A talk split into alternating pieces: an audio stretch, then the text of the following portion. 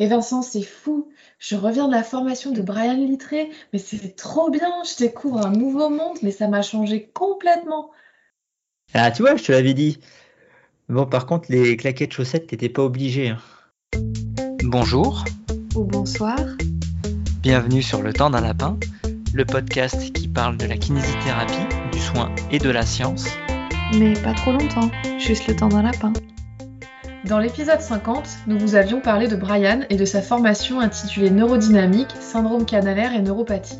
Vincent en était revenu enchanté, c'est lui qui a commencé avec les claquettes chaussettes, faut l'avouer, et il l'avait vivement conseillé à tous ceux pour qui les bilans neuro, ça reste flou, lointain ou les deux, et nous avait confié de grandes transformations dans sa pratique.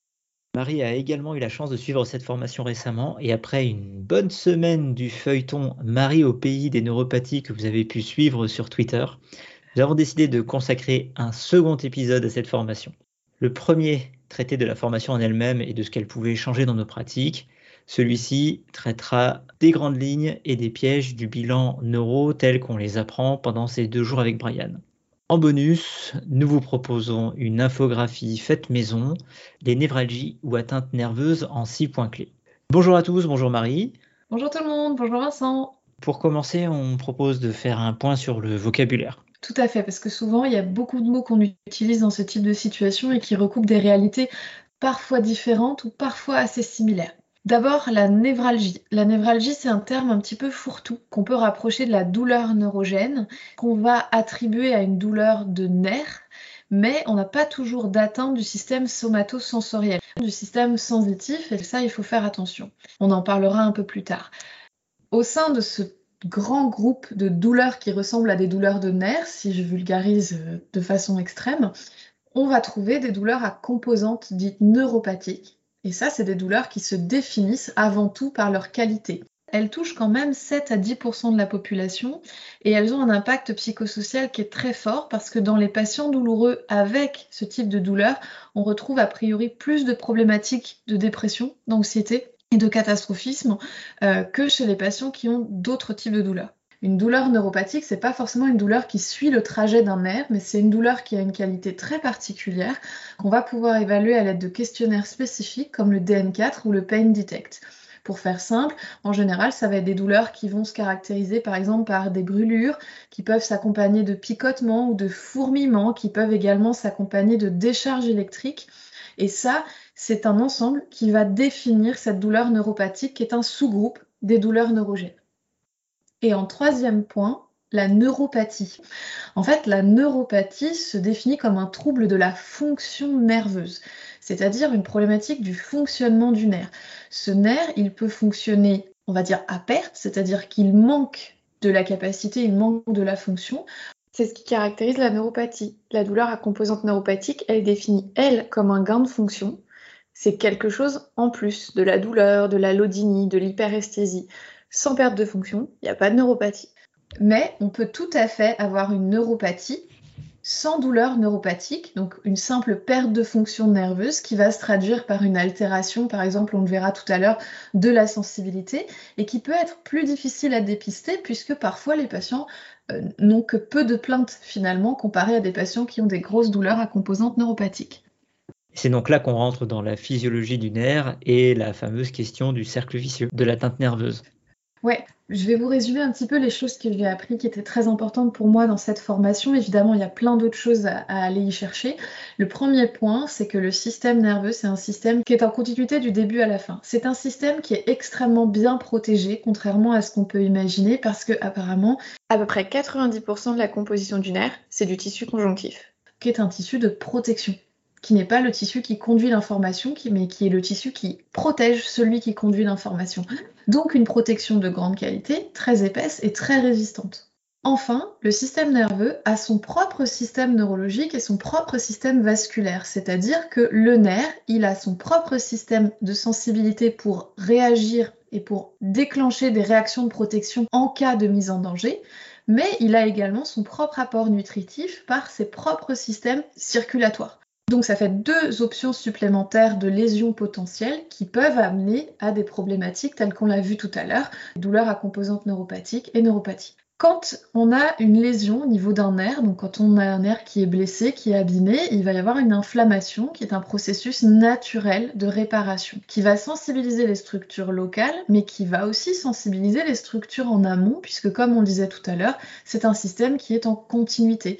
C'est-à-dire qu'une lésion d'un nerf très loin, par exemple dans le pied, peut tout à fait entraîner une sensibilisation du ganglion rachidien. On pourrait parler de, de gros carrefours nerveux juste avant la moelle, au niveau de la moelle épinière, voire au niveau du cortex. Dans ce processus de réparation, l'excitabilité est majorée, c'est-à-dire que le système sensibilisé va réagir beaucoup plus vite et beaucoup plus fort, l'information est décuplée.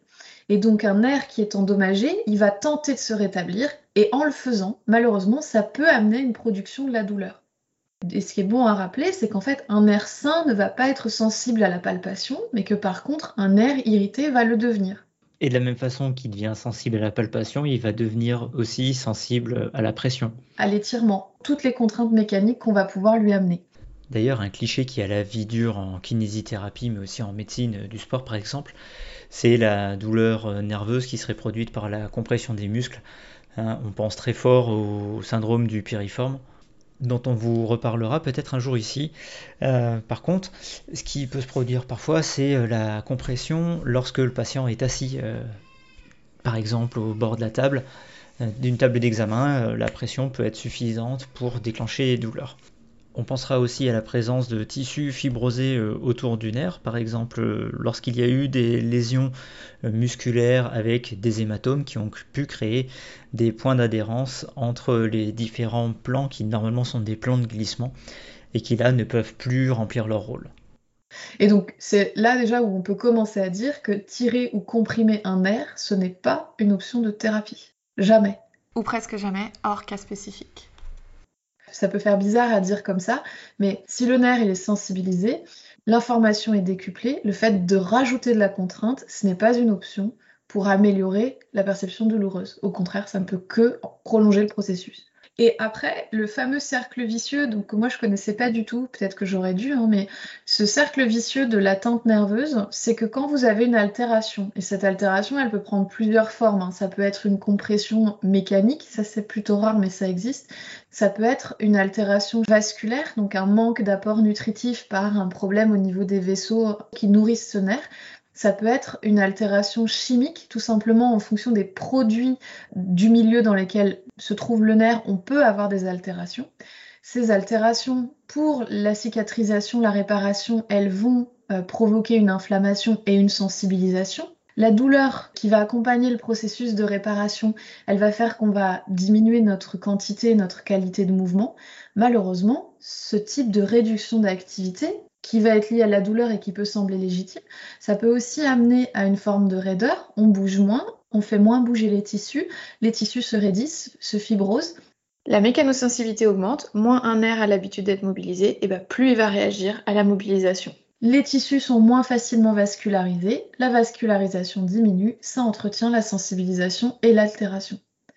Et donc dans la description de ce cercle vicieux, on a une des bonnes raisons pour lesquelles parfois malheureusement les douleurs à composante neuropathique sont des douleurs qui durent longtemps et qui vont avoir de forts impacts psychosociaux parce que une fois qu'on est dans ce cercle vicieux, ça peut être assez délicat de trouver le bon équilibre entre la douleur, le mouvement, la raideur. Tu veux dire qu'en fait, il faudrait arrêter de faire des étirements de la chaîne postérieure aux patients qui ont des sciatiques? Techniquement, si on respecte la physiologie du nerf, il faudrait vraiment se poser des questions pour tout ce qui est euh, toutes les mises en contrainte mécaniques des nerfs, sensibilisés. J'ai régulièrement l'exemple de patients qui euh, me décrivent ce qu'ils ont fait précédemment avec leur kiné. Très souvent, ça passe par euh, étirer la, chaîne postérieure et beaucoup décrivent derrière qu'ils ont une perte de fonction ou une aggravation durable de leur douleur. Effectivement, quand, une fois que tu as ces éléments, tu comprends ce qui se passe et tu es, en capacité de l'expliquer aux patients. Je suis d'accord avec toi parce que moi, c'est des questions que je me suis souvent posées par rapport à l'enseignement en médecine, par exemple, où on va beaucoup dire aux médecins, peut-être que c'est plus le cas maintenant, que pour prescrire de la rééducation pour le dos, il fallait prescrire des étirements des membres inférieurs. Or, moi, j'ai appris très très tard que finalement, il y a certaines façons d'étirer les ischios qui sont tout simplement des étirements du nerf sciatique et qui sont typiquement, comme tu décris, l'étirement de la chaîne postérieure et qui sont du coup potentiellement contre-productifs chez les patients chez qui le nerf sciatique est sensibilisé. Et je trouve que c'est important d'amener ça là ce soir par rapport à qu'est-ce qu'une pathologie du nerf et qu'est-ce qu'on fait dans ces cas-là, parce que c'est aussi une manière d'expliquer, et oh là, pour le patient dans cette condition-là, l'étirement ne va pas du tout avoir de sens. Et ce serait dommage de, de questionner la compétence du kinésithérapeute sur est-ce qu'il fait des étirements ou non, parce que typiquement, s'il y a une altération, s'il y a une sensibilisation au niveau du nerf, c'est pas forcément la meilleure des options. Et donc, euh, tout ça, tu as essayé de le résumer dans une infographie. Euh, pourquoi est-ce que tu as surtout mis en évidence des points clés et pas plutôt proposé un algorithme? Alors au début, le projet de cette infographie, c'était pour moi, à titre pro, mais individuel, euh, pour m'y retrouver. Brian ne propose pas d'ordre prédéfini parce qu'il dit que c'est intéressant que chacun puisse développer son propre cheminement ou en tout cas le cheminement diagnostique avec lequel il sera le plus à l'aise. J'avais envie de respecter ça et en fait, j'ai tenté de faire un algorithme, mais finalement, c'est plus intéressant pour moi de le présenter comme ça, avec quelque chose qui ressemble à un genre de checklist. Est-ce que j'ai vérifié tout ça? Est-ce que j'ai des arguments dans chacune de ces cases pour une douleur à composante neuropathique ou une neuropathique? Oui, non, et en fonction, bah, je peux dire, bah là, non, clairement, c'est probablement pas ça, ou ah bah si, j'ai quelques arguments. Et du coup, c'est pour ça que ça s'est résumé en six points pour euh, l'évaluation des névralgies. Et donc cette infographie, elle commence par le premier des six points, qui est l'interrogatoire. Oui. Je ne vais pas détailler l'interrogatoire complet d'un bilan de rééducation. Là, c'est pour tous ceux qui nous écoutent, que vous soyez kinésithérapeute ou pas. L'idée, c'est qu'est-ce qu'on va rechercher dans l'interrogatoire si on suspecte une, névralgie ou une pathologie neurologique. Donc, Déjà tout bêtement, est-ce que le mécanisme nous fait penser à une lésion nerveuse? Est-ce que potentiellement il peut y avoir une lésion nerveuse vu ce que la personne décrit? Ensuite, on va rechercher évidemment tout ce qui va être drapeau rouge, donc les signes d'alerte qui doivent éveiller notre vigilance. Et dans les signes de vigilance plus spécifiques aux atteintes nerveuses, on va être euh, attentif à la question de la claudication intermittente, donc le fait qu'un symptôme survienne à un moment particulier dans une activité particulière, typiquement le patient qui commence à avoir mal à chaque fois de la même manière à telle distance de marche ou à des distances variables mais toujours de la même façon et toujours sur la même activité et on va être vigilant aussi quand la distribution des symptômes elle est bilatérale, c'est-à-dire quand on a des symptômes à gauche et à droite, que ce soit membre inférieur ou membre supérieur. À ce moment-là, ça va nous amener à compléter un petit peu notre bilan dans ce qu'on dira tout à l'heure euh, sur la question des drapeaux rouges. Et enfin, le point qui est important et auquel moi je m'attendais pas, c'est que Brian a vraiment insisté sur l'importance d'évaluer les facteurs psychosociaux.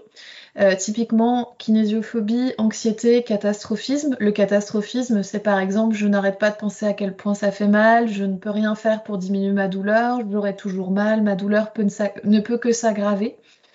Et en fait, il s'avère que ces facteurs psychosociaux, d'abord, ils dégradent le pronostic, c'est-à-dire que plus les patients ont des facteurs psychosociaux dégradés, type un catastrophisme important, et plus ils risquent d'avoir mal longtemps, ce qui est vraiment problématique, puisqu'on a vu que c'était déjà des douleurs en plus, qui avaient un retentissement sur la vie qui était très très important et un niveau de souffrance important.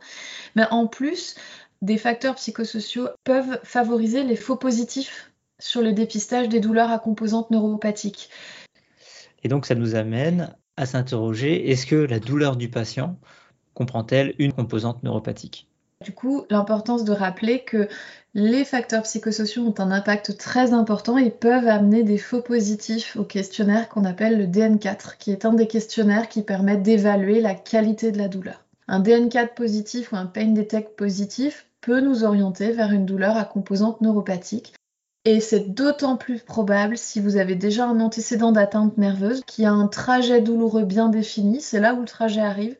Souvent, on dit c'est une névralgie parce que ça suit un trajet, genre ça vient, ça part du cou et ça descend dans le bras.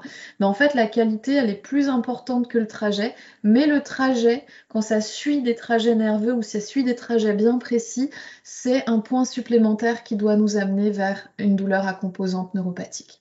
Et enfin, il faut se poser les questions des comorbidités qui peuvent favoriser euh, les douleurs à composantes neuropathiques, c'est-à-dire euh, le diabète, les troubles de la thyroïde, mais l'alcool également, certains traitements, la chimiothérapie. Tout ça, ce sont des comorbidités qui vont faire qu'une altération du nerf sera plus probable. En fonction de ce qu'on va retrouver à ce moment-là, une qualité de la douleur qui nous amène à la composante neuropathique, des antécédents, des comorbidités favorisantes, on saura qu'on est probablement face effectivement à une problématique de euh, douleur neuropathique. Donc ça, c'est des éléments qui ressortent de l'interrogatoire. Il y a d'autres éléments qui, eux, ressortent de l'examen clinique. Oui, tout à fait. Donc on reparlera euh, des drapeaux rouges tout à l'heure. Dans l'examen clinique, on va regarder s'il y a de la mécanosensibilité, s'il y a une neuropathie des grosses fibres et s'il y a une neuropathie des petites fibres. Et vous allez voir, c'est pas la même chose. Premier point, est-ce qu'il y a une mécanosensibilité? En fait, la mécanosensibilité, c'est lorsque le nerf va réagir en reproduisant les symptômes lorsqu'on va le mettre en tension. Attention, les tests neurodynamiques donc, ne sont pas suffisants seuls pour définir une douleur neuropathique. Il ne suffit pas d'un test neurodynamique positif pour dire que la douleur est neuropathique. Ils sont positifs s'ils reproduisent la douleur habituelle du patient et s'ils la modifient par un mouvement à distance. C'est-à-dire qu'en gros, on va prendre les troncs nerveux principaux euh, du membre qu'on va considérer, on va mettre chaque tronc nerveux en tension dans la position spécifique qui permet de les tirer au maximum. Et si ça reproduit la douleur du patient et que cette douleur se modifie s'il bouge quelque chose à distance, par exemple, on reproduit une douleur d'épaule et en bougeant le poignet, cette douleur d'épaule diminue, eh bien, dans ce cas-là, on va pouvoir dire que oui, nous avons une mécanosensibilité sur le nerf testé, là par exemple le nerf radial. Il me paraît important de rappeler aussi que lorsqu'on va réaliser ces tests de mise en tension, euh, ce qu'on recherche, c'est de reproduire la symptomatologie du patient. Euh, ces tests neurodynamiques, très souvent, vous allez voir si vous les faites sur vous-même, ils ne sont pas forcément agréables, mais pas, ça ne veut pas dire que, que le test est positif. Il faut vraiment reproduire la plainte du patient, que ce soit euh, le gain de fonction des fibres nerveuses ou les pertes de fonction. Oui, ça, je, trouve que c'est un peu difficile en sortant de la formation parce qu'en fait, on va faire des tests neurodynamiques à tout le monde et finalement, on, va vite être tenté de penser qu'ils sont positifs. Mais qu'en même temps, typiquement, bah, si tu tires sur un nerf, c'est douloureux tout simplement et c'est douloureux chez tout le monde, indépendamment de, de l'existence ou non d'une problématique nerveuse. Brian, il utilise beaucoup les tests neurodynamiques pour faire expérimenter aux patients la modification de symptômes rapides.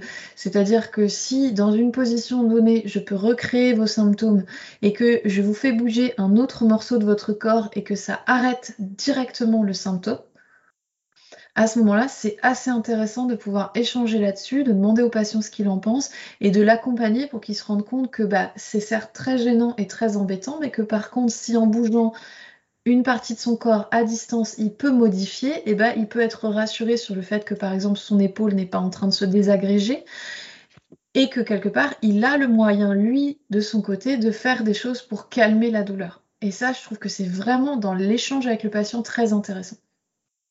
Donc, avec tout ça, on met en évidence des douleurs à composante neuropathique. Mais est-ce qu'il y a une neuropathie? Et c'est là où on a d'autres outils qui entrent en jeu. Tout à fait.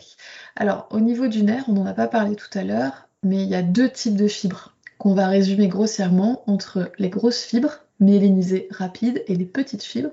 Elles sont non myélinisées et elles sont du coup un petit peu moins rapides. Le gros biais qu'on peut retrouver dans les parcours des patients qui ont des atteintes nerveuses ou une suspicion d'atteinte nerveuse, c'est que l'examen de référence c'est l'électromyogramme et que l'électromyogramme ne mesure que les atteintes des grosses fibres et qu'il existe des moyens assez simples d'évaluer l'atteinte des petites fibres qui peuvent avoir présenté des symptômes assez gênants pour les patients pour nous permettre, nous, de dire, OK, j'ai une grosse suspicion, là j'ai fait mes, premiers points clés, j'ai une grosse suspicion d'atteinte et de douleur composante neuropathique, l'EMG dit que c'est normal, c'est bizarre. Du coup, est-ce que finalement, il n'y a pas une neuropathie des petites fibres de derrière les sagots Et donc, on va tester ça avec le patient lors de notre bilan. Dans toutes les situations, on va évidemment comparer avec l'autre côté. On va pouvoir conclure à une anomalie des grosses fibres si on retrouve une altération de la sensibilité tactile fine. Donc en passant un pinceau sur le membre. Si on retrouve une altération de la motricité avec une fatigabilité sur les myotomes, donc là je vous invite à aller faire la formation, mais en gros on va tester on va pas tester la force musculaire, on va tester l'épuisement moteur qui peut traduire une neuropathie des grosses fibres. Et on va également pouvoir conclure à une neuropathie des grosses fibres en cas de modification des réflexes. Et attention, là, s'il y a une modification des réflexes, drapeau rouge, on en parlera tout à l'heure. Tu peux aussi nous parler de l'évaluation des, petites fibres? Oui, tout à fait. L'évaluation des petites fibres, elle se fait assez facilement. On va conclure à une neuropathie si on a une altération de la sensibilité tactile grossière et qu'on va tester à l'aide d'une roulette de Wartenberg ou une altération de la sensibilité thermique. Et là encore, euh, Brian parlait de qualité. C'est pas tant le fait de reconnaître le chaud ou le froid, mais c'est le fait de sentir un froid qui est différent. Et on peut avoir des patients avec des EMG normaux qui vont avoir une altération de la sensibilité épicritique ou de la sensibilité thermique qui va occasionner des symptômes. Dans euh, les altérations sensitives, on peut avoir une hypoesthésie, c'est-à-dire qu'on sent moins d'un côté par rapport à l'autre. Donc une neuropathie avec perte de fonction. Mais on peut aussi avoir une hyperesthésie, et où en fait, quand on fait une stimulation douloureuse d'un côté et de l'autre, elle va pas être douloureuse de la même manière et elle va être beaucoup plus intense du côté habituellement douloureux. Et là, on pourra montrer aux patients, expliquer aux patients qu'en fait, les stimulations de ce côté-ci, quand elles sont légèrement douloureuses, eh ben, elles sont perçues comme beaucoup plus douloureuses qu'à côté. Et ça, c'est un gain de fonction. Tant qu'il n'y a pas de perte de fonction, il n'y a pas de neuropathie. Mais douleurs neuropathiques et neuropathie sont régulièrement retrouvées ensemble. Cependant, elles peuvent exister indépendamment l'une de l'autre. Bon, là où ça se complique, c'est quand c'est bilatéral. Ouais. Et ce qui nous amène à certains pièges que tu voulais mettre en évidence? Alors, c'est pas forcément des pièges. En fait, ça rejoint ce qu'on a dit tout à l'heure dans la mécanosensibilité. C'est-à-dire que si on peut facilement modifier un symptôme, c'est-à-dire que moi j'ai quelques cas du coup qui me reviennent en tête que j'ai découvert après la formation. Un patient qui a extrêmement mal dans une zone donnée de son corps, par exemple au niveau de la cuisse, tu changes la position du pied, il n'a plus mal au niveau de la cuisse. Eh ben, c'est très important dans ton bilan parce que ça va changer complètement toute ta façon de traiter le patient et aussi tout ton échange. Je pense que on est plein à avoir eu des patients qui avaient des douleurs d'épaule à qui on a proposé une chirurgie au niveau d'un tendon parce qu'on a trouvé une déchirure. En fait, si cette douleur d'épaule, elle peut se modifier en bougeant le poignet, donc en ne touchant pas au tendon, eh ben, ça vaut peut-être le coup de réfléchir à deux fois avant de proposer une chirurgie. C'est là où notre bilan a un rôle important. Puis ça peut expliquer aussi les, patients à qui on place une prothèse de hanche et dont les douleurs sont toujours les mêmes après l'opération. Voilà.